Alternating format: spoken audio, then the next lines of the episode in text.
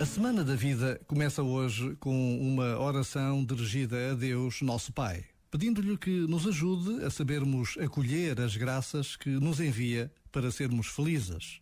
E diz: Senhor, Deus, nosso Pai, que nos chamais a vivermos em harmonia, vem em nosso auxílio para sabermos viver a fraternidade em cada dia. Senhor, Deus, nosso Pai, que nos envias como sinal do vosso amor, vem a nosso auxílio para sabermos olhar a vida com docilidade e serenidade.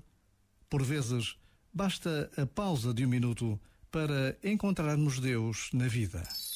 Este momento está disponível em podcast no site e na app.